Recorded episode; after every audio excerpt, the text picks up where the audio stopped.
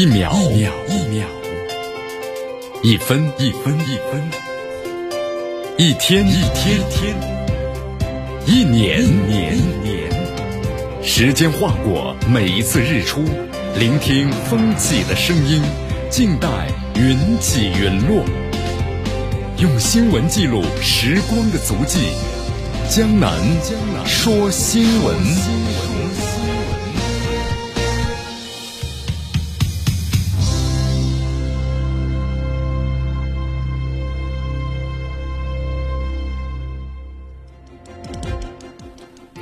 这里是江南为大家所带来的江南说新闻，据锁定 FM 九十六点七绵阳广播电视台新闻广播，继续关注我们的节目。我们来关注一下今天的天气情况。今天的最高温度是二十七度，最低温度呢是十九度，微风是二级，空气指数呢不错啊，优三十三。今天整体情况是阴，所以冷热适宜，感觉呢非常的舒适。我们来关注一下今天江南说新闻的主要节目内容。首先呢，我们一起进入的是新闻早早报，新闻早早报，早听早知道。美国中东战略大溃败，马克龙强行切蛋糕，不再跟随美国制裁伊朗。反塔利班力量呢收到噩耗，发言人刚刚宣布对塔利班呢是大胜，数小时之后啊立刻遭到了暗杀。国外媒体发言，阿富汗副总统萨利赫已经离开了潘杰希尔，前往了塔吉克斯坦。那么是真还是假的？今天的今日话题将能和咱们收音机前的听众朋友们，那么将一起呢聊一聊的是，一场政变呢突然发生了，中国同胞要小心了。那发生政变了，在遥远的西洲飞部啊，几内亚。好，大话题继续关注呢国足。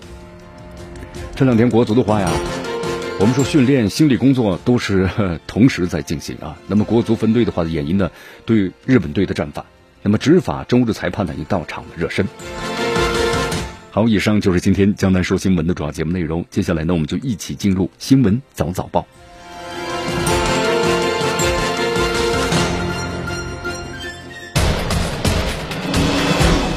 时政要闻，大事汇集，一样的新闻，不一样的观点。新闻早早报。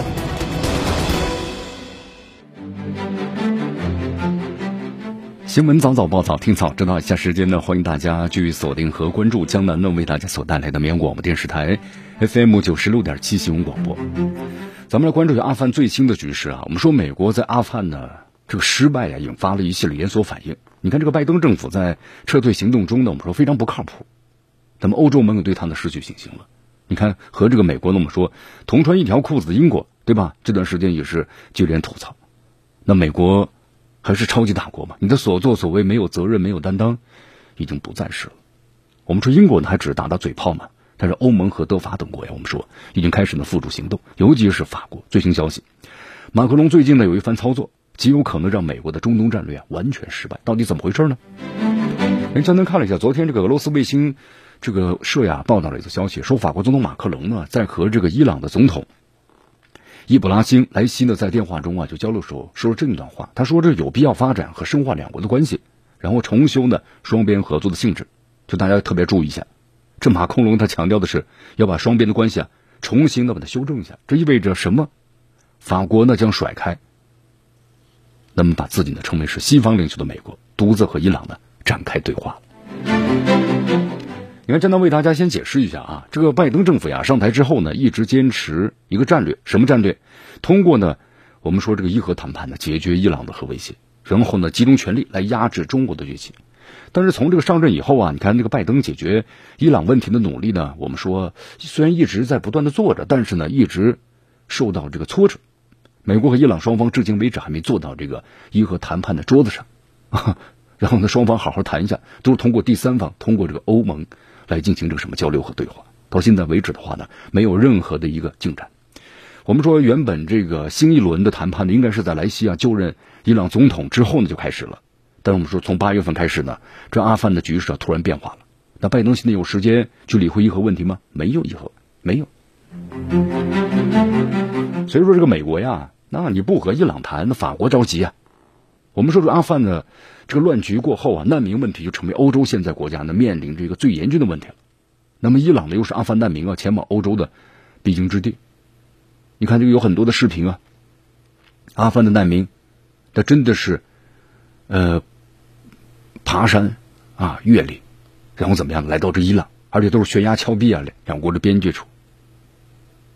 那么难民问题呢，应该是促使啊法国和伊朗的两国领导人对话的最主要的原因啊，这是最主要的。我们说法国呀和这个伊朗呢，那渊源还是非常深厚的。你看，咱们说远一点的话，像这个巴列维王朝开始，伊朗的宗教领袖的霍梅尼当时被驱逐，避难之地是哪儿呢？法国。那么霍梅尼从这个法国开始啊，一步步走上了人生的巅峰，那么才有了今天这个伊朗的伊斯兰共和国。只不过后来我们说这个巴列维王朝的灭亡之后。那么法国像当年呢接受了霍梅尼政治避难一样，接收了这个巴列维王朝的伊朗。当时这个新成立的伊朗政权当然非常不满意啊。这两伊战争爆发之后呢，法国想在中东玩这个平衡术，把武器卖给伊拉克，结果导致法国和伊朗呢彻底就闹掰了。那么在之后呢，法国就举起了制裁的大把。我们说伊朗呢则动用了其影响力，对法国呀在这个黎巴嫩等地的市场展开了袭击，同时对这个法国本土进行恐怖袭击。所以之后的话呢，我们说法国和伊朗啊这两个国家陷入了一个恶性的循环。然后时间来到了一九八七年，一九八七年这两个国家当时就断交了。那么在之后的话呢，我们说两极争霸结束之后啊，美国霸权在急剧扩张，法国等欧洲这些国家呢，纷纷的那都是为这个美国呢马首是瞻。你看特朗普时期啊，我们当时这个人呢，我们说非常简单粗暴嘛，对待盟友也是这样。让这个法国、德国、英国等欧洲国家都有了这个异心，啊，就是不想跟着他了。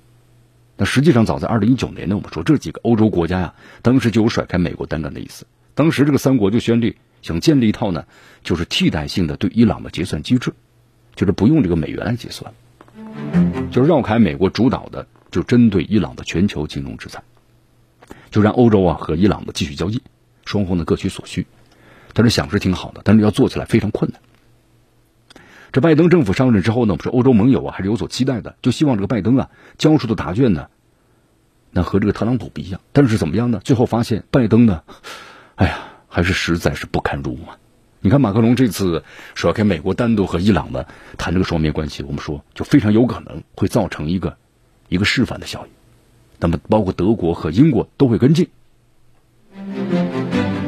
我们说这欧洲啊，一旦和伊朗建立了贸易关系，那这个美国对伊朗的制裁就被撕开一个大口子。你看，我们说这个啊，以色列嘛，一向主张的和平，这个和平可不是真正的和平啊，它是核武器的核啊。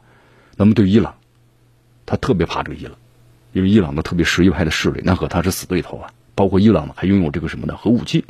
所以说秋后算账啊，拜登政府呢，我们说可能不得不考虑一下。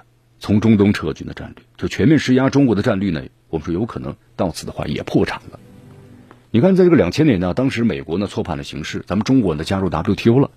在九幺幺之后呢，美国又发现呢自己犯了一个现在来看是个战略错误。二十年来，阿富汗战争、伊拉克战争还有叙利亚内战，对吧？美国在战争中啊是摸爬滚打的时候，那么中国迎来了黄金的发展期。我们说这个美国政府他当时想过要对付中国吗？想过，但一次次被耽误了。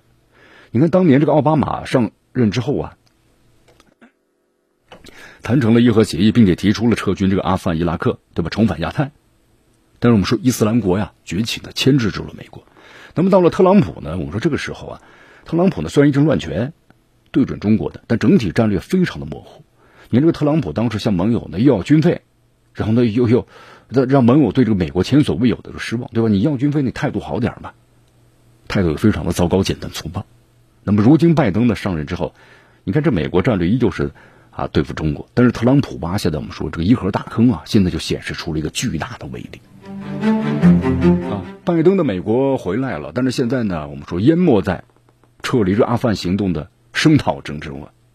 你看现在欧盟呢，我们说蠢蠢欲动，就想要脱离这个北约体系啊。你看马克龙说过嘛，建立欧洲军嘛。我们说马克龙这招啊，那么如果真的实施的话。那么，拜登的中东战略恐怕要面临着全面的溃败了。印太和中东，我们说了，这拜登恐怕一个都玩不转了。好，这是美国的一个整体的战略的一个分析啊。我们再来到阿富汗，昨天这个阿富汗的消息呢非常的多，但是呢有很多都不太真实啊，就是说你感觉到不知道谁说的是真话了。一个是在阿富汗呢，我们说了，在这个潘杰希尔，那么就是反塔联盟，那么然后就是阿富汗的塔利班。双方都在发布消息，他们对这个潘杰希尔啊，你看阿这个塔利班就说已经全部占领，啊，但是呢，这个阿富汗的呃潘杰希尔反法联盟呢，他们又说我们取得了重大的胜利。那么到底谁是真的呢？都有消息是真的。在昨天，俄罗斯这个媒体塔斯社报道，阿富汗的这个北部潘杰希尔的反塔联盟的这力量呢，民族抵抗阵线的发言人就是法西姆达什蒂，在潘杰希尔呢被暗杀了。那这到底是怎么回事呢？是这样的啊，呃，在这两天呢，这个达什蒂啊，曾经在当月，就是这这是本月的九月五号，在推特账号上写了这么条消息。他说，塔利班的武装分子啊，实际上已经被赶出了，就是潘杰希尔。他说，大约六百多名的塔利班的士兵呢，在潘杰希尔省多个地区被杀，有超过一千名的他就是这个塔利班的士兵啊，被俘或者投降了。这是一个重大胜利。九月五号，但是才过了没有多久。当天晚上，那么这个达什蒂啊就被暗杀了。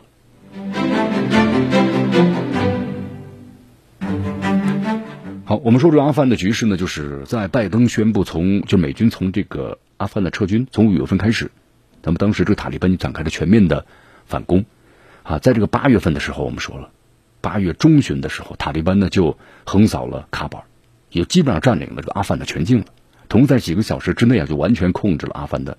首都。那么在之后的话呢，阿富汗当时的这个总统嘛，就加尼啊，逃到了这个阿富汗，就逃离了阿富汗。那么无奈之下呢，阿富汗的副总统只有萨利赫表示，根据宪法，他在没有总统的情况之下呢，成为看守总统，同时呼吁啊，就是各个派别的武装来抵抗这个塔利班。我们说，在这个阿富汗的话呀，北部的潘杰希尔省那是唯一抵抗这个塔利班的地区，已成为呢就阿富汗整个局势的焦点。你看这段时间，这个媒体啊，那么都聚焦到了这个潘杰希尔。你看塔利班呢，现在最新的消息说，已经是全面占领了潘杰希尔，啊，当地的反塔力量成员呢，大多数被俘，两名领导人逃跑。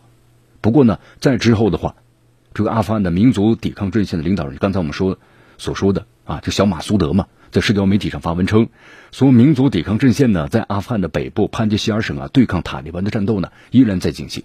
马苏德表示，民族抵抗阵线永远不会屈服和放弃。也就是说，双方呢还在发生这个激战。所以说，这这段时间呢，双方都在不断的发动发布这个消息啊，你来我往。但是谁是真实的呢？还真是不好说。因为简单为大家介绍一下，这个阿富汗的副总统萨利赫呀，那么现在呢有个最新的消息，说他呢已经离开了潘杰希尔，然后呢前往塔吉克斯坦，啊，那么真的走了吗？你看后来又说这个消息呢是假的啊。那么在之后的话呢，我们说这两天。塔利班又发言说，已经完全宣布占领了潘杰希尔省了，啊！但是这个反塔利班的组织啊，在社交媒体上马上否认了这种说法，称其为假消息，啊，说他们的部队呢依然还在控制着整个山谷所有的战略位置，说战斗呢还在继续，所以消息呢很多，到底是真是假呢都不好说。好，但是在昨天的话，江南看了一下啊，之后的又有一个消息出来了，说这个阿富汗的塔利班发言人的穆贾希德。在社交媒体上发布了声明，说塔利班呢攻占了潘杰希尔省的全部的区。那么，如果这消息是真实的，我们知道，那么就塔利班夺取了阿富汗的最后一个省了。啊，你看这个后来还有这个照片嘛、视频嘛，就是塔利班的成员在潘杰希尔省的省长办公楼前，那么升旗的视频呢就流传开来了。那么这到底是真的还是假的呢？那么现在看来，我们说这个反塔利班的组织啊。也后来发布了消息，说这个塔利班的夺取潘杰希尔是假消息，啊，表示他们现在依然还控制着整个的战略位置，那么战斗呢还在继续进行着。我们说现在啊，在此之前的话呢，这塔利班就是和潘杰希尔的我们说聚集起来的这个反塔联盟啊，那么也就希望能够和谈，啊，阿富汗我们说塔利班的话，在这方面呢，这这个是做的是非常的呃周全。那么就说他并不是一个什么呢？一味的就是打的这么一个一个政权，而是怎么样呢？他也是一个包容性的政府嘛，就希望呢有各个的派别都能够加入其中，啊，这个政治姿态呢是做对了。那么之后呢，反塔联盟说拒绝了他们的和谈，所以双方呢发生了这个激战。那么现在呢，我们说了，阿富汗塔利班的攻势之下呀，反塔联盟能不能够坚守住？您这反塔联盟的总人数一共才一万多，那么这是无法和这个塔利班的相相匹敌的。那么当然，如果这个反塔联盟背后的话，如果有美国的支持，比如说武器啊、资金啊等等，他们又又是另外一番说法了。但是现在呢，我们说塔利班的攻势还是非常的激烈，啊，攻势很猛。那么最新消息说，这个反塔武装人员呢，准备要和这个塔利班呢进行和谈。你看，我们说之前的话呀，这个小马苏德嘛，就是发布了消息，当时是说拒绝了塔利班的和谈啊。但是现在的话呢，在经过一场激战之后，可能有点无法抵挡。所以说现在的话呢，小马苏德在这个脸书上又发布了这个消息，就说希望呢和塔利班进行这个和谈。你看，马苏德在脸书中这样写道：“说原则上啊同意了目前的这个问题，立即结束战斗，那么继续的谈判。”他说：“为了实现呢持久的和平，那么现在呢，他们准备是停止战斗了，但条件是塔利班要停止呢对潘杰希尔和安达拉布地区的攻击，还有呢相应的军事行动。”好，目前呢关于这个反塔联盟那么发出的这一份声明，塔利班呢没有立刻做出回应，因为现在的话，我们说塔利班的攻势如潮，那么反塔联盟呢是无法抵挡了啊，在这种情况之下。那么塔利班，那么愿意停停停止这个攻势而进行和谈吗？我们说在此之前的话呀，马苏德领导着一支呢是由阿富汗的正规军和特种部队啊、残余部队啊，还有当地的民兵，他们组成的部队。他们在这个一周之前呢，当时就是和这个塔利班呢也和谈也谈判过啊，但是谈了几次之后呢，也失败告终。当然，我们说双方呢都把这个失败的原因归咎于对方嘛。塔利班说对方呢是拒绝了他们。当然，这个反塔联盟呢也认为这塔利班根本没有答应他们的条件，所以说之后呢就发生了这个激战。好，继续锁定和关注江南呢为大家所带来的新闻早早报，新闻早早报早听早知道，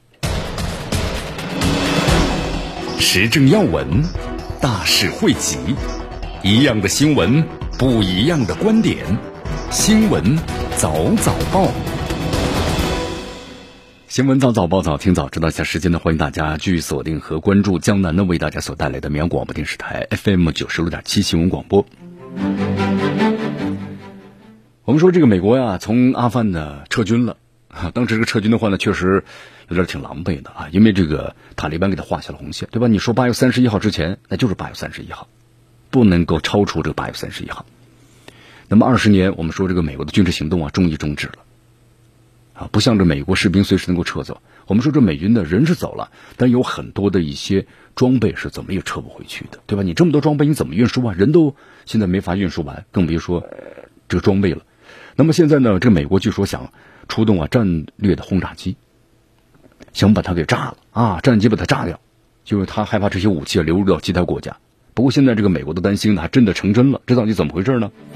你看昨天这个英国媒体啊。报道说，在当地的社交媒体上呢有视频还有照片显示，这个美国军队啊刚刚返回这个美国之后呢，美国遗留在阿富汗的大量装备，转眼之间就出现在了伊朗的境内，就是有这个美制的装甲车啊，还有这个装甲车就是挺贵的，数十万美元一辆的啊。英国媒体为什么会出现在这个伊朗呢？那说明是塔利班的低价把这个装备呢转让卖给了伊朗军方。好，今天看了一下这个英国的 BBC 的这个记者啊。啊，确实有大量的美国装甲车被装在运输车辆上，包括悍马，啊等等其他的军用的作战车辆在内。BBC 的记者说，这张照片呢拍摄于是伊朗的中部城市和北部城市相连的高速公路上。你说这美国能把武器卖给这伊朗吗？啊，一般是不会的，这肯定的。那么所以说这些武器呢和装备的来源，那么最大的可能就是邻近的阿富汗，啊。BBC 的记者说，这个照片不是他拍的，是伊朗媒体呢发给他的。虽然伊朗官方呢没有公布这些武器来源，但是伊朗的媒体认为啊，那么这些武器呢不是塔利班转手卖给这个伊朗军方的，就是塔利班在占领阿富汗全境之后，那么逃到伊朗避难的阿富汗的士兵啊，那么带过来的。两种可能性，你看这个完全就是什么的，半猜测半肯定的语气啊。但是俄罗斯媒体今天看了一下，挺肯定的，说这些武器就是伊朗政府呢购买的，其中包括有无人机。直升机还有装甲车在内大量装备，那么这些装备啊，全部都是美国呢提供给这阿富汗的前政府军的。我们说算得上是美国呀留在阿富汗呢带不走的遗产。但是现在这些遗产呢，美国看了之后不知道什么感受啊，被变卖处理了。其实这些花费的话呢很低了，你买这些二手的装备，那么根据了解的话呢，可能就是只有市场的四分之一，对吧？你以前值值个四十万的装甲车。那么现在呢，你可能只要四分之一就够了，可能十来万美元就买到了，啊，所以说现在的话呢，我们说了，你看这个对于伊朗来说呀，有很大用途呀，它不光是为了作战呢，它。它可以进行的逆向的这个思维嘛，进行研究嘛，对吧？把它拆拆解了进行研究。啊，对于这事儿的话呢，美国那是丢面子了，所以美国国防部的官员后来记者询问的时候呢，是拒绝发表评论。啊，但是他们也承认，确实在美国部队呢撤走的时候啊，因为这个阿富汗政府军呢迅速的崩盘，所以有些非常重要的武器啊，已经是落在了塔利班武装人员的手中。好，我们说美国在这个撤军的时候啊，我们说他的压力和困难非常多，那人都撤不够，更别说这装备了。所以后来就说要销毁武器。那么销毁武器的话呢？但是我们说了，随着这个时间到来，根本就没时间了，啊，这些武器像美国担心的那样，他害怕呢被这个伊朗给买走。但是现在来看的话呀，确实美国非常后悔，因为武器呢确实已经转移到了伊朗的境内。好，继续锁定和关注江南呢为大家所带来的新闻早早报，继续锁定 FM 九十六点七绵阳广播电视台新闻广播，继续关注我们的节目。呃，我们再来关注一下昨天的这个北约秘书长啊，斯托尔滕贝格啊警告，他说从这个阿富汗撤军以后啊，新组建的欧洲军队不得破坏呢北约的指挥机构或者转移呢北约联盟的资源。同时他还说，这个欧盟组建军队啊可能会削弱大西洋联盟，还会呢分裂欧洲。所以说，这个美国呀，我们说在这个从阿富汗撤军之后的话呢，导致整个的北约内部呀并不是非常团结了。因为美国所做的一些事情啊，感觉太过于自私自利了，对吧？说一套呢，做一套，那么让他的盟友们呢也非常的伤心。我们说，像在这个啊整个欧盟的话呢，我们说当时这个欧盟的成立，那么我们说了，让这个美国后来的话呢，也确实非常的很揪心。为什么呢？因为当时这个欧盟的成立啊，是为了对抗这个前苏联。那么在这个经济上啊，但是后来的话呢，随着这整个的一个这个经经济贸易。体的成成立啊，哎，突然就发现对抗美国也挺不错的啊。这美国就发现呢，好像也不像以前那么的完全指挥这个欧洲了。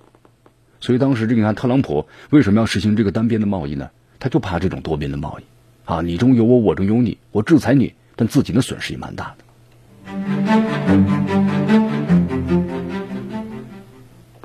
那么现在的话呢，我们说这个法国总统马克龙啊，是属于这个啊少壮派的精英。啊，步子迈的虽然很大，但是呢，他也很有自己的想法。因为他曾经说过一句话嘛，说中国的经济呢完全独立的，他非常的羡慕。那么言下之意什么意思呢？就说整个的欧盟啊，他会受到这个美国的控制的。所以当时这个法国总统马克龙提出要组建这欧洲的自由军嘛。那么组建欧洲自由军的话，那就是跟你这个北约又完全相反了。你北约是受这个美国控制的，啊，他希望一个独立的什么的欧盟啊，欧洲，啊，所以这是美国所不允许的。那么在之后呢？你看这个法国国内的像黄马甲运动啊，等等等等，那么在这个背后的话呢，当时就据说有这个美国的身影，所以让这个马克龙大为恼火。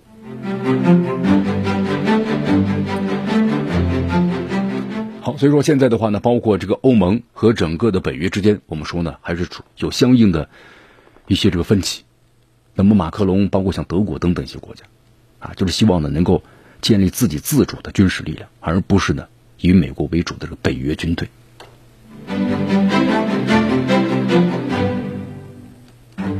好，继续回到江南的为大家所带来的新闻早早报，新闻早早报，早听早知道。时政要闻，大事汇集，一样的新闻，不一样的观点，新闻早早报。新闻早早报，早听早知道。一下时间呢，欢迎大家继续锁定和关注江南呢为大家所带来的绵阳广播电视台 FM 九十六点七新闻广播。好，我们来关注一下啊，在九月五号的时候呢，几内亚首都科纳克里市中心有大批的军队在公路上，当时这个老百姓吓了一跳，到底怎么回事啊？那么后来呢，没过多久啊，几内亚一名军官呢发表了广播声明称，说该国发动了一场政变，他们已经废除了几内亚的宪法。政变领导人呢还宣布成立了军政府，同时呢承诺实现了包容性，还有就是和平的过渡。又这到底是怎么回事呢？突然这个国家就发生这个政变了，啊，根据了解的话，你看包括这个美国还有法国等等的媒体都报道了，几内亚政变领导人是这个特种部队的中尉呢马马迪杜姆布亚，啊，他是这么说的，他说呢，呃，不能把政治委托给一个人，而是要委托给人民，同时宣布呢关闭了几内亚的陆地和空中的边界。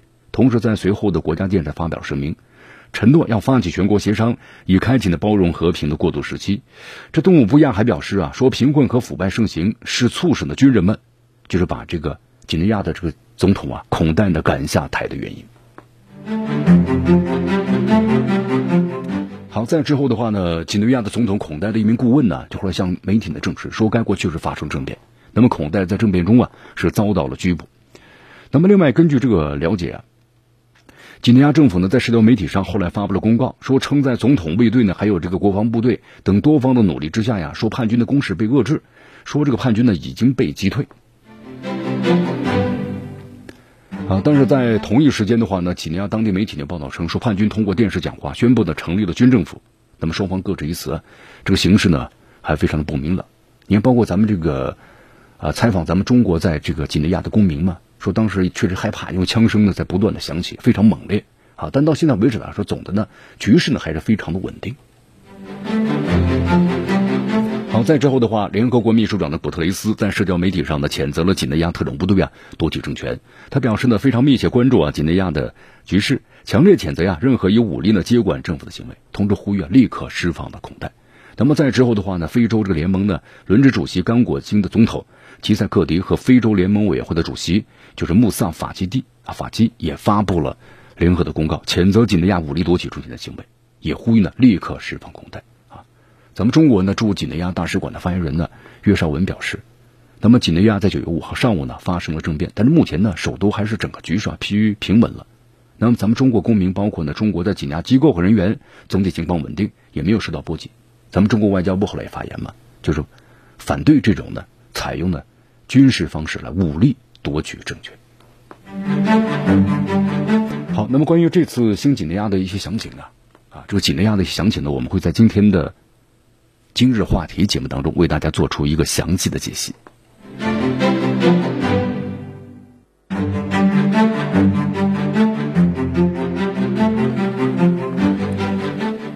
这里是江南的为大家所带来的新闻早早报，新闻早早报，早听早知道啊！我们再来关注一下这个新冠疫情。你看这段时间的话呀，像这个美国，美国的新冠疫情确诊都达到是两千多万了，那么死亡人数呢，累计死亡是达到了四十五万或接近五十万。同时，我们说，在这个美国的话呀，现在民众，我们说之前，呃，五月份的时候，当时美国民众啊打个疫苗还是蛮积极的，一天有三百万。但是后来的话呢，随着疫新冠疫情的好转和控制，咱们打着疫苗的这积极性越来越低了，一天呢可能一百万，后来再逐渐逐渐的降低。结果呢，在最后的话，那么一下子怎么样呢？特别是德尔塔的到来，一下子让美国的新冠疫情啊又开始呢重新的再次卷土重来。你看，现在美国我们说这个新冠病例的确诊数会达到将近快四千万了，死亡病例呢非常多啊，六十多万啊，这是我们说美国这个数据的统计呢不太一样，在整个的美国，包括呢它的数据啊，可能比实际实际数字呢比美国包括一些大学或者一些统计机构，那么统计的数字呢其实还要更高一些。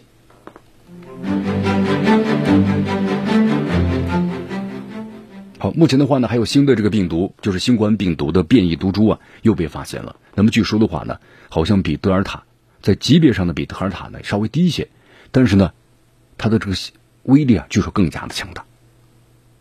那么同时，现在在美国的话呢，你看还是很多人都是外出旅游啊，一放假都是旅游啊。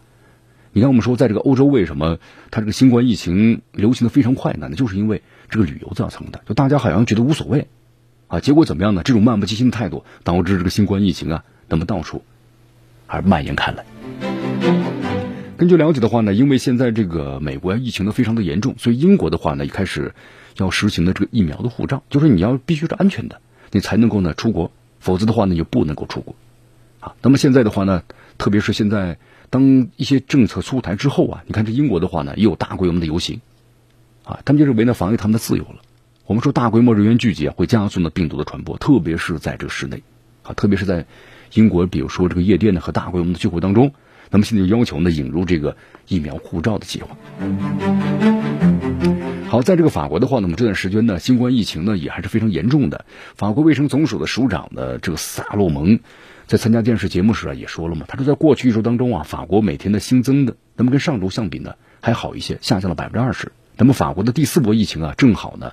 那么向这个好的方向呢开始发展了，啊，同时为了保证安全度过呢九月初，特别是一些返校嘛，那么法国政府采取了包括呢督促成年人接种疫苗、佩戴口罩，还有加强的病毒检测和通风的等等一系列的手段。也包括在这个欧洲像希腊啊，希腊也是。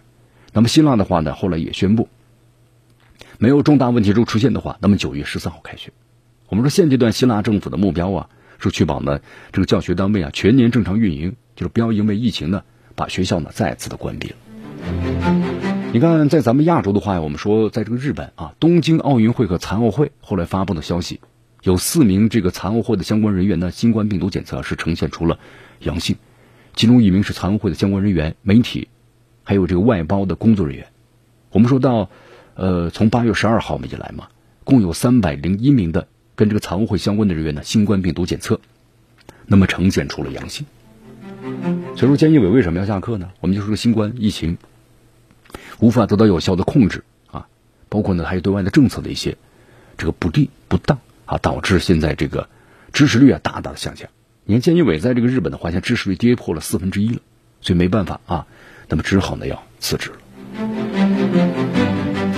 好，在这个以色列，我们再来关注一下啊。以色列现在呢有个要最新要求，就是从九月十九号开始啊，允许呢旅游团进入以色列，但是必须要接种的这个新冠疫苗，在飞行前呢要进行核酸检测，那么抵达之后的话进行呢核酸和血清的检测，而且在结果出来之前的话呢，必须在酒店进行隔离啊。但这个过程的话呢，不会超过二十四小时。呃，在这个韩国，今天再为大家介绍一下韩国的话呢，我们说现在因为这个德尔塔的变异啊，已经是扩散到了韩国全国。而且中秋节假期到来了，那么确诊病例啊有随有可能随时会增加。那么现在的话呢，这个韩国政府已经把这个现在的防疫响应措施，那么就延长到呢十月三号，延长到下个月去了。好，江南再为大家介绍一下啊，在非洲，非洲现在关于新冠疫情的话呢，累计死亡人数接近快二十万了。我们说，在这个非洲的话呀。你看，在这个南非，我们先举个例子啊。南非政府呢，为现在他们这个国家呀，百分之十六的成年人口呢是接种一剂或两剂疫苗，在这个国家呢，实际接种人数超过一千三百万了。但是我们说，现在这个南非呢，新冠疫情还是非常严重的，因为这个确诊的病例数啊，始终是居高没有下来，而且呢，就关于它这个检测呢呈阳性，核酸检测包括呢死亡率啊，但是在南非的话呢，我们说目前来看的话呢，逐渐逐渐呈下降的趋势了。那么，所以说，在南非呢，当前有最好的消息，就是不存在新冠疫苗呢库存不足的问题了。